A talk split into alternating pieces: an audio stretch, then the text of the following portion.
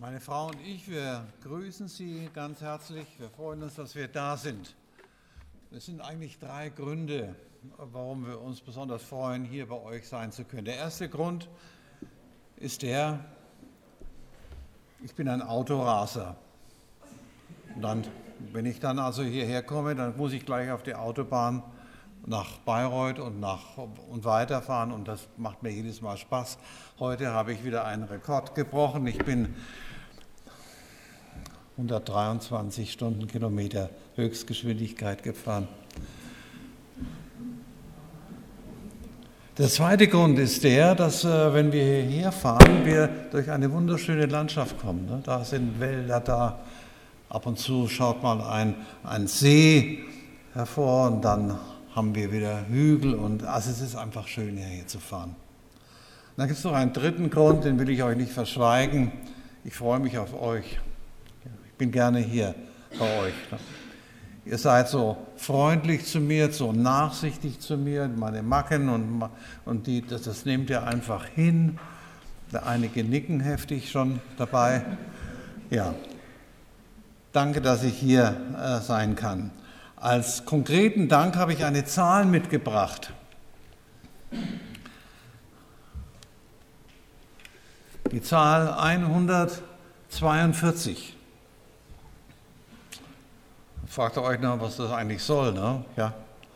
Was hat der heutige Prediger sich wohl dabei gedacht? Es ist folgendes: So oft kommt das Wort im Neuen Testament vor, um das es heute gehen soll. 142 Mal. Statistisch gesehen bedeutet das, dass alle 2,3 Seiten dieses Wort erscheint.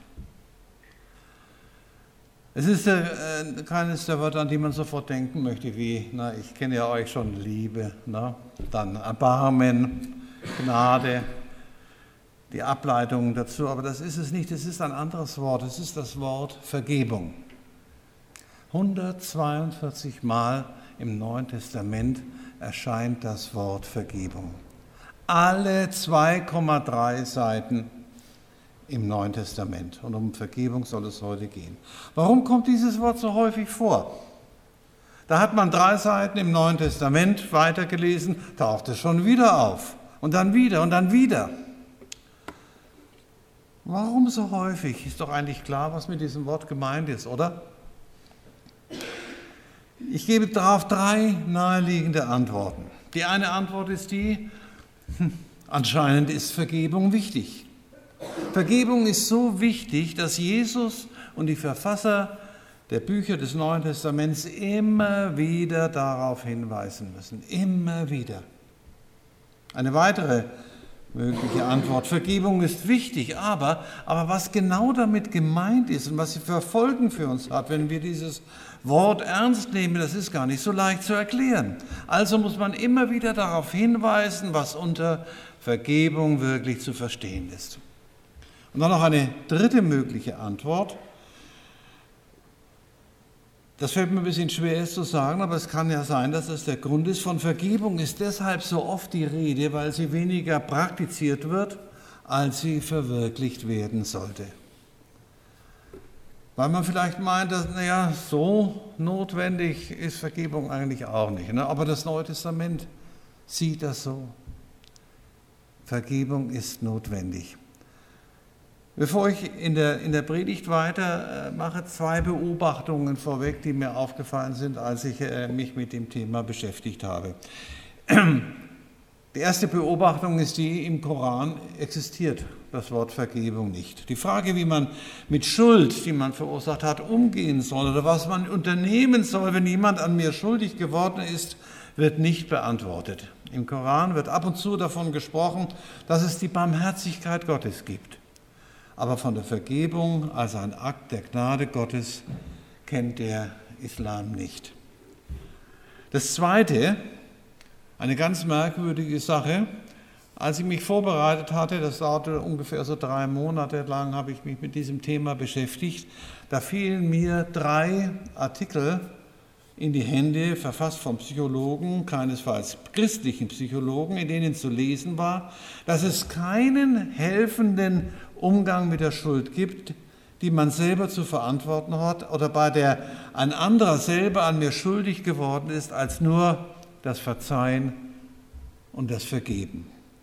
Egal wie schrecklich das Vergehen war, es gibt keine andere Möglichkeit, so diese Psychologen, als Vergebung zu praktizieren. Und die Beispiele, von denen berichtet wurde in diesen Artikeln, die waren wirklich schlimm. Ja, wie gehen wir jetzt mit diesem Thema um? Wie gehen wir jetzt vor? Ich schlage folgende, folgendes Verfahren vor. Wir gehen langsam vor, Schritt für Schritt. Schritt für Schritt wollen wir herauszufinden versuchen, warum dieses Wort so wichtig ist. Äh, wenn man in die Bibel schaut und sich mit dem Wort vertraut machen möchte und damit anfängt, sich um den Begriff Vergebung Gedanken zu machen, dann macht man an einer ganz bestimmten Stelle des Neuen Testamentes eine ungewöhnliche Entdeckung. Im Neuen Testament, im Matthäus-Evangelium, da taucht das Wort Vergebung zum ersten Mal auf. Aber es wird nur so nebenbei erwähnt. Und das läuft folgendermaßen ab. Ich zitiere einmal diese Stelle, in der sie vorkommt. Im Evangelium Matthäus, dem sechsten Kapitel, lehrt uns Jesus, wie wir beten sollen. Unser Vater im Himmel, so beginnt er.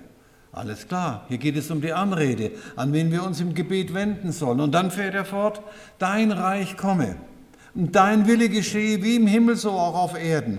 Und dem können wir ja nur zustimmen. So soll es sein. Gott ist Gott, sein Wille soll überall gelten. Und dann geht es weiter. Dein Name werde geheiligt. Und wir sagen dazu, ja, ja, der Name Gottes muss geheiligt werden. Mit dem Namen Gottes soll man ehrfurchtsvoll und bedachtsam umgehen. Und dann schließt sich die Bitte an, unser tägliches Brot gib uns heute. Das ist prima, ne? etwas ganz Konkretes. Diese Bitte ist wichtig, dringend notwendig, die brauchen wir. Und dann kommt er zur nächsten Bitte und die heißt, und vergib uns unsere Schuld. Jetzt inmitten der Ausführung darüber, wie man beten soll, erscheint dieser Satz. Wie aus heiterem Himmel. Aber ihr Lieben, der Satz muss sein, der Satz muss sein. Denn das passiert ja ständig, dass wir schuldig werden. Diese Bitte muss sein, ihr Lieben. Wie oft werden wir an anderen schuldig? Wie oft tun wir Dinge oder wir unterlassen Dinge und machen uns schuldig. Und Vergebung ist genauso nötig wie die Bitte um Lebensmittel. Haben wir keine Vergebung, können wir nicht existieren. Kriegen wir keine Lebensmittel, können wir nicht existieren. Genauso notwendig ist die Bitte, dass wir um Vergebung unserer Schuld bitten. Wir brauchen Lebensmittel, um zu leben. Und wir brauchen Vergebung, wenn wir mit Gott leben wollen. So, und in der Hitze des Gefechts habe ich hier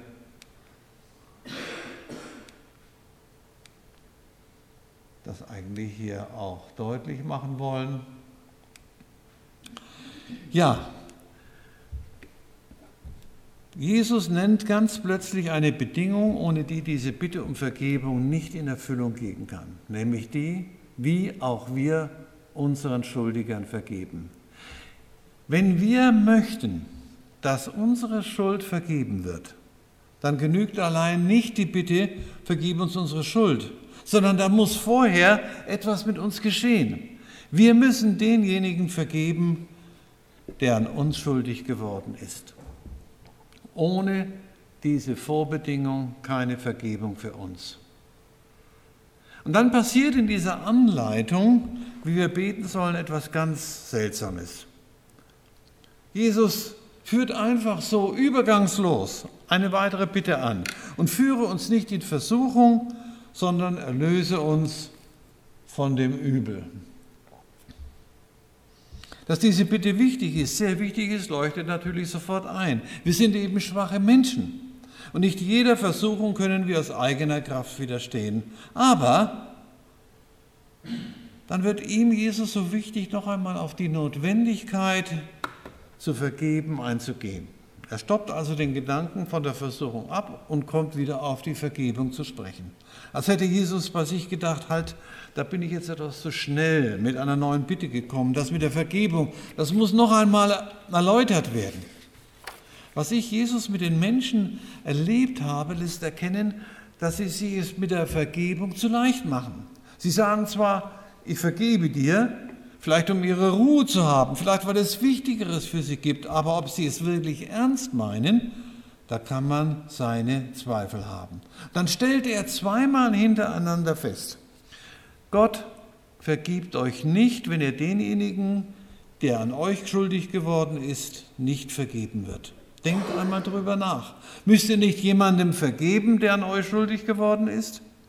Insgesamt dreimal muss er uns das sagen, damit wir das begreifen. Einmal bei der Nennung der Sache mit der Vergebung.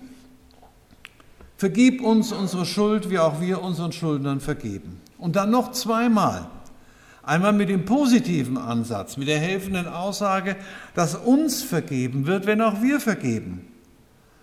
Und dann genügt das immer noch nicht, dann kommt er mit der negativen Wendung, nämlich dass nicht, uns nicht vergeben wird, wenn wir nicht vergeben. Vergebung ist also eine schwierige Sache. Aber sie muss sein. Ohne Vergebung kein Leben mit Gott, kein Hinwegnehmen unserer Schuld, kein frohes Leben mit ihm.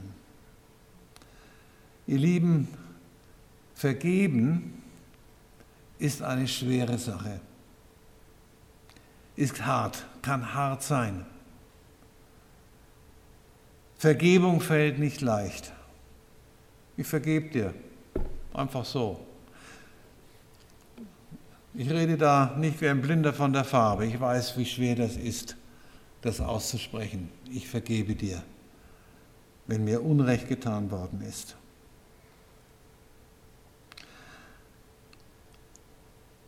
Was geschieht eigentlich, wenn ich vergebe? Jemand wird an mir schuldig, ich erfahre durch einen anderen eine seelische Verletzung und spreche den dann von dieser Schuld frei. Dabei könnte ich ja ihn zu Recht anklagen, aber ich mache das nicht, ich lasse diese Anklage fallen. Und gleichzeitig, gleichzeitig gebe ich meinen Wunsch nach Vergeltung, meiner Forderung nach Wiedergutmachung an Gott ab. Aber jetzt kommt das Entscheidende und da drücken wir uns manchmal davor. Ja, wir müssen uns das ganz, ganz deutlich machen. Die Entscheidung zu vergeben ist keine freie, souveräne Wahl meinerseits, keine Möglichkeit, unter anderen Wegen mit dieser Vergebung umzugehen. Sie beruht nicht auf dem, was ich möchte oder meine Überlegung, soll ich vergeben, soll ich nicht vergeben, na doch muss ich nicht vergeben. Oder soll ich mit der Entscheidung zu vergeben warten, bis der andere sich entschuldigt? Na, warte ich lieber mal, ne? Oder soll ich vergeben, wenn ich erkenne, dass dem anderen sein Verhalten leid tut? Ihr Lieben, ganz nüchtern und trocken gesagt, Gott lässt uns hier keine Wahl. Gott lässt uns hier keine Wahl. Vergebung, ihr Lieben, ist eine Pflicht, ist ein Gebot unseres Gottes, ob wir wollen oder nicht. Ob wir wollen oder nicht. Matthäus 18, Vers 35, dem Gleichnis vom unbarmherzigen Knecht, da heißt es ganz eindeutig, euer himmlischer Vater wird auch nicht vergeben, wenn ihr nicht jeder seinem Bruder vergibt. Was Jesus hier andeutet, ist dies. Es fällt uns manchmal, immer wieder, häufig und jedes Mal schwer zu vergeben. Manchmal sehr, sehr schwer. Dann kommt schon mal der Gedanke, das kann ich ihm, das kann ich ihr nicht vergeben. Das, was er, was sie getan hat, das ist so schlimm. Und ich bin so verletzt. Da komme ich nicht drüber hinweg.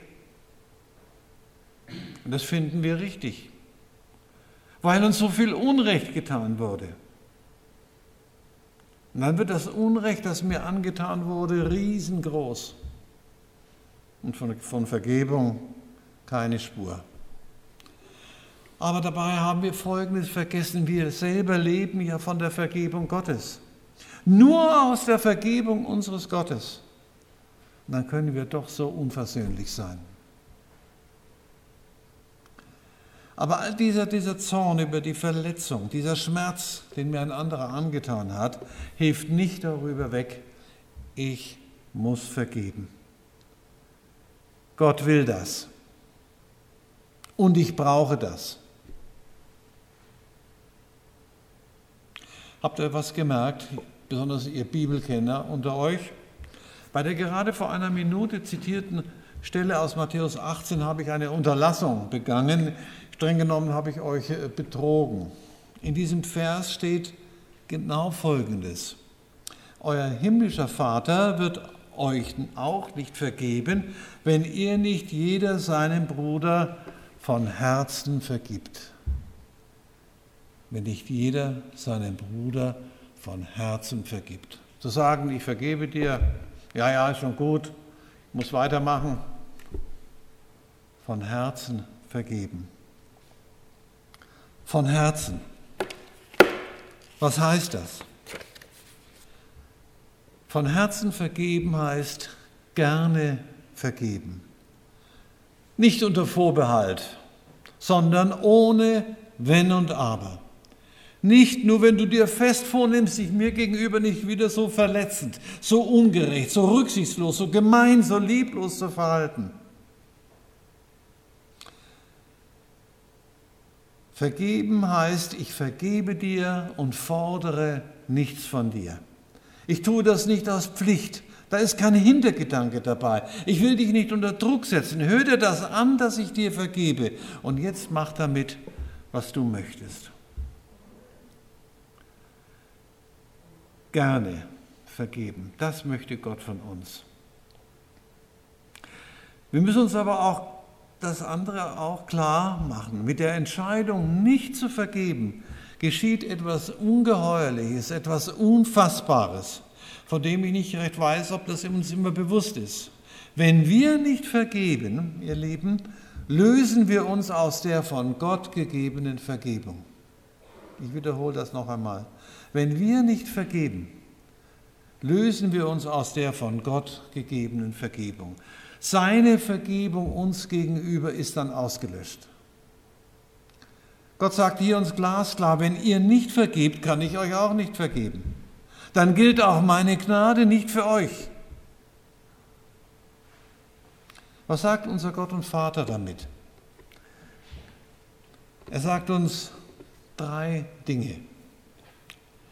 Einmal, ich weiß, dass ihr vergeben könnt. Diese Gabe der Vergebung habt ihr von mir bekommen, jeder von euch. Wenn ihr das nicht tut, dann ist euer Zorn, eure Wut, eure Trauer über das, was euch angetan wurde, wichtiger als mein Wille. Und dieser mein Wille ist doch kein willkürlicher Wille, sondern mein Wille will eure Versöhnung, euren Frieden, eure Liebe zu mir und dem anderen. Wollt ihr das so weit kommen lassen? Habt ihr vergessen, dass mein Sohn Jesus für das Unrecht, das ihr getan habt und für das euch angetane Unrecht ans Kreuz gegangen ist? Dass diese Schuld, die ein anderer an dir, ange dir getan hat, von ihm getragen wird und durch sein Sterben am Kreuz getilgt wurde? Willst du wirklich, dass meine Gnade dir nicht mehr gilt? Und Gott sagt hier, ich weiß, dass du vergeben kannst. Tu es. Tu es. Ich weiß auch, dass das stimmt. Wenn ich verletzt worden bin, brauche ich Zeit, um mit dieser Verletzung klarzukommen. Ich muss meinem verletzten Gefühl, meinem Groll, meiner Trauer oder meinem Zorn oder meiner Verbitterung den Raum geben, sich aus meinem Leben zurückzuziehen das, was mir angetan wurde, richtig zu bewerten, mich zu fragen, worum ging es eigentlich? Ist mein Zorn, meine Enttäuschung wirklich angemessen? Oder bin ich vielleicht zu empfindlich? Ich brauche vielleicht Zeit, dass mein Grübeln darüber, meine negativen Gefühle geringer werden und mich nicht mehr so sehr unter Druck setzen und mein Denken bestimmen. Und diese Zeit, ihr Lieben, die kann man sich nehmen. Aber sie muss dann auch einmal vorbei sein, denn es ist und bleibt das Ziel. Wir vergeben demjenigen, der an uns schuldig geworden ist. Wir vergeben demjenigen, der an uns schuldig geworden ist. Und damit entlassen wir ihn wieder in die Freiheit und fordern nichts mehr von ihm. Wir verzichten auf Ansprüche ihm gegenüber, egal welcher Art. Und dann passiert dies, weil wir auf weitere Forderungen verzichten, werden wir auch selber frei. Und der Rest unserer Bitterkeit über das erlittene Unrecht verschwindet. Wie gesagt, ich rede hier nicht wie der Blinde von der Farbe. Vergeben meint nicht das Unrecht vergessen. Das geht kaum. Ein Unrecht vergessen, das geht schwer. Aber dieses Unrecht, das mir angetan wurde, hat keine Macht mehr über mich, die mich wieder in den Zorn und in die Bitterkeit hineinzieht, die ich empfunden habe, als mir die Verletzung beigefügt wurde. Weil Jesus weiß, dass uns dieser Schritt der Versöhnung, damit unser Werden von dieser Belastung sehr schwer fallen kann, rennt er, Jesus, selber zu folgendem Vorgehen. Lesen wir einmal die Verse in Matthäus 18 Abvers 15. Da steht, wenn dein Bruder Schuld auf sich geladen hat, dann gehe hin zu ihm und sage ihm, was er falsch gemacht hat. Wenn er auf dich hört, so hast du deinen Bruder wieder zurückgewonnen und deine Schwester natürlich auch. Was also rät Jesus? Drei Dinge rät er. Erstens, geh zu ihm. Jesus sagt also, geh, mach den ersten Schritt. Warte nicht, bis der andere, der sich schuldig gemacht hat, zu dir kommt. Geh zu ihm hin und sprich das an, worum es genau geht, was dich verletzt hat, was dich betroffen gemacht hat. Geh. Das Zweite ist, und das ist eine wichtige, interessante Sache, geh zu ihm allein. In der Stelle steht, geht hin zu ihm und sage ihm. Nicht und nimm noch deinen Bruder mit, deine Schwester mit, deine Eltern mit. Geh zu ihm allein. Behalte das, was geschehen ist, für dich. Erzähle nicht herum, was dir angetan wurde und wer es gemacht hat. Du könntest dann alles Mögliche hören, nur nicht das, was sich mit ihm versöhnt. Gehe allein hin. Gehe allein hin und sage ihm das, was dich belastet hat, mit der Absicht, dich zu versöhnen. Das soll und das muss dein Ziel sein, deine Absicht, die Versöhnung. Und wenn er dann auf dich hört, hast du deinen Bruder wieder zurückgewonnen. Und das Letzte, lass los. Lass deine Verletzung los. In Vers 18 drückt Jesus das so aus. Amen, das sage ich euch. Was ihr auf Erden binden werdet, soll auch im Himmel als gebunden gelten. Und was ihr auf Erden lösen werdet, soll auch im Himmel als gelöst gelten. Darum geht es also. Darum geht es. In der Vergebung spreche ich denjenigen, der mich verletzt ungerecht behandelt hat, mir seelischen Schmerz zubereitet hat, von der nur allzu berechtigten Anklage frei. Ich entscheide mich, den anderen freizugeben, der sich an mir schuldig gemacht hat. Und damit geschieht in meinem Inneren Folgendes. Diese, diese unglückselige, belastende, negativ und ablehnend gewordene Haltung, die mich auch immer wieder an das denken lässt, was mir angetan wurde, wird geringer und geringer und kann verschwinden. Zu vergeben ist nicht leicht, aber vergeben muss sein. Wegen dir selber, dem Schuld und Schmerz zugefügt wurde. Und ich wiederhole das gerne noch einmal. Erst durch die Vergebung werden wir, die wir durch irgendeine schlimme Tat oder ein tödliches Wort so belastet wurden, wieder frei. Und dabei heißt vergeben nicht vergessen. Ich wiederhole das noch einmal. Gott sagt von sich, dass er unsere Untaten vergisst, wenn wir sie bekennen. Aber wir können das, was uns angetan worden ist, nicht schwer, nicht vergessen. Oder nur sehr, sehr schwer. Aber wir können den Schmerz hinter uns lassen. Wir können zum Beispiel ganz normal darüber reden, wie über einen alltäglichen Vorfall. das ist nicht immer leicht, besonders wenn wir nicht durch einen, sagen wir mal, dummen Spruch verletzt worden sind, sondern durch einen Satz, der unser Selbstwertgefühl demontiert. Da sagt mir einer, du hast doch noch nie etwas in deinem Leben Vernünftiges zu Wege gebracht. Boah. Dieser Satz verletzt nicht nur, wenn man ihn das erste Mal hören muss, sondern es schließt sich danach ein Geschehen an, das immer wieder nacherlebt wird. Man ist sehr getroffen, vielleicht verwirrt, verunsichert. Und dann kommt der Zorn über diesen Vorwurf dazu. Der nächste Schritt ist dann der, dass man sich von Vergeltungsfantasien leiten lässt, sich immer wieder in dieselbe ungerechte und demütigende Situation hineinbegibt, Zeit und Energie mit der schlimmen Erinnerung verbringt und Freude und Schwung langsam aber sicher verloren gehen. Soweit darf es und soll es nicht kommen.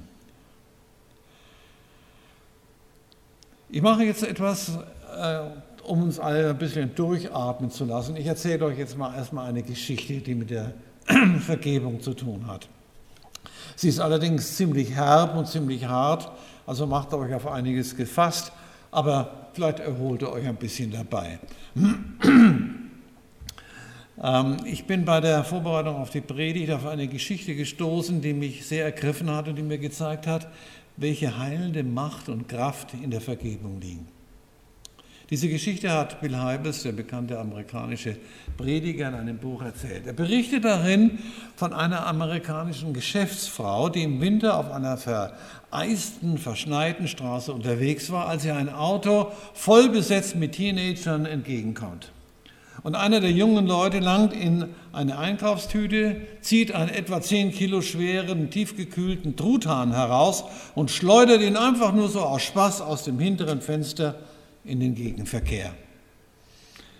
Der Truthahn fliegt durch die Windschutzscheibe des Autos, in dem die Frau sitzt, und zerschmettert fast jeden einzelnen Knochen in dem Gesicht, in ihrem Gesicht. Sie entgeht nur ganz knapp dem Tod und liegt wochenlang im Koma. Und nach einer sechs Wochen langen Genesung mit lebenslangen Narben entschließt sich diese Frau, der Gerichtsverhandlung beizuwohnen. Und als es zur Urteilsverkündung kommt, bittet sie den Richter, ob sie etwas sagen dürfe. Der erlaubt ihr das und sie beginnt. Sie sagt, in meinem Leben ist kein Raum für Vergeltung. Und ich glaube nicht, dass eine lange, harte Gefängnisstraße dir, mir oder unserer Gesellschaft etwas nützen würde. Ich hoffe aufrichtig, dass ich dich durch mein Mitgefühl und meine Nachsicht dazu ermutigt habe, ein ehrbares Leben künftig zu führen. Wenn dir das gelingt, bin ich aufrichtig dankbar und mein Leiden wird nicht umsonst gewesen sein.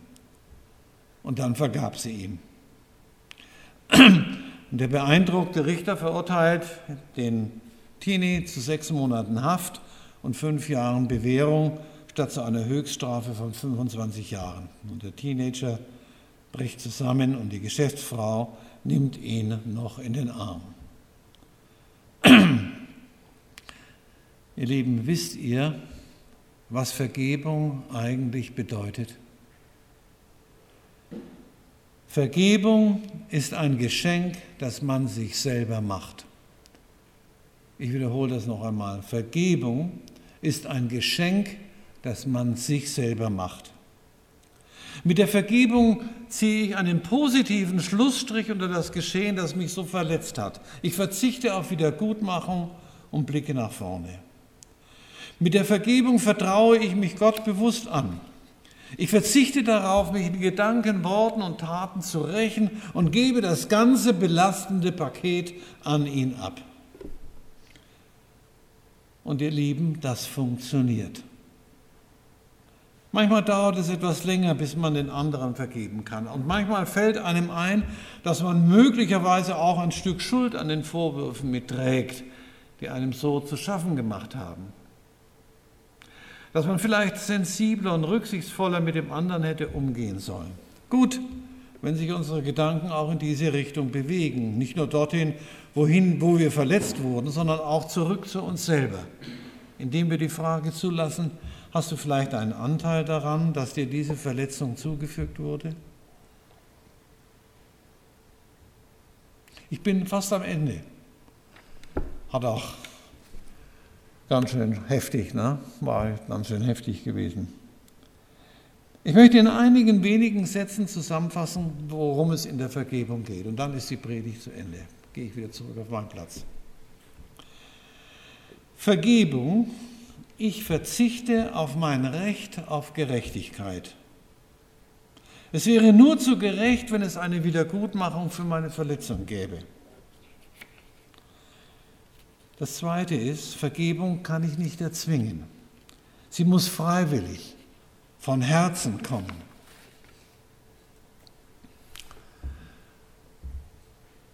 Keiner kann mir sagen, du musst vergeben, bitte vergib mal, ja? Und wenn nicht, dann. Das muss von dir selber kommen. Das Dritte, Vergebung ist eine Willensentscheidung. Ich darf sagen, ja, ich will vergeben, auch wenn ich nicht alles begreife, warum an mir so gehandelt wurde. Ich muss das nicht wissen. Ich entscheide mich bewusst für den Weg der Vergebung, auch wenn der andere und die anderen meinen, allein sie befinden sich im Recht. Und bei meiner Entscheidung zur Vergebung lasse ich mich von anderen nicht unter Druck setzen. Meine Entscheidung muss von Herzen kommen. Und in der Vergebung gebe ich den anderen frei. Von mir her gesehen spreche ich ihn von seiner Schuld frei. Das nächste, Vergebung bedeutet nicht, dass ich nach Entschuldigungsgründen für die mich verletzende Tat suchen muss. Vergebung bedeutet, dass ich, nicht, dass ich dieses Unrecht nicht immer wieder zur Sprache bringe. Und Vergebung bedeutet nicht, dass ich das Unrecht vergessen muss. Nur Gott kann wirklich vergessen. Vergebung, das hört sich zunächst einmal etwas seltsam an, bedeutet nicht Versöhnung. Vergebung soll und kann zur Versöhnung führen. Und Vergebung spreche aber ich als Einzelner aus, egal wie der andere sich verhält oder immer noch verhält. Versöhnung bedeutet nämlich die Beteiligten, das heißt derjenige, der die Vergebung ausspricht und praktiziert und derjenige, dem vergeben werden muss, gehen aufeinander zu und schließen Frieden vor Gott. Das geht aber nicht immer.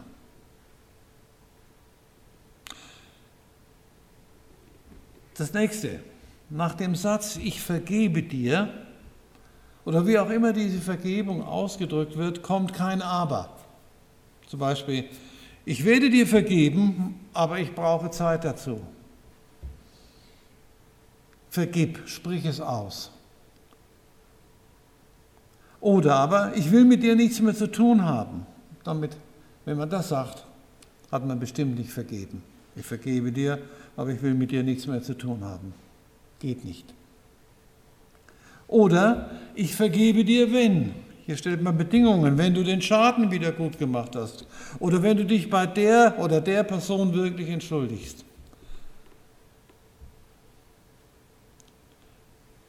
Eine vergebene Straftat hebt die rechtlichen Folgen nicht auf. Es kann sein, also mit, wenn man jemanden vergibt, dass er trotzdem ins Gefängnis gehen darf, ja, wegen der Schwere der Schuld. Und ich schließe meine Ausführungen mit Kolosser 3, Vers 13. In diesem Vers schreibt der Apostel Paulus, ertragt einander und vergebt euch gegenseitig, wenn einer Klage gegen den anderen hat, wie auch der Christus vergeben hat, so auch ihr. Amen.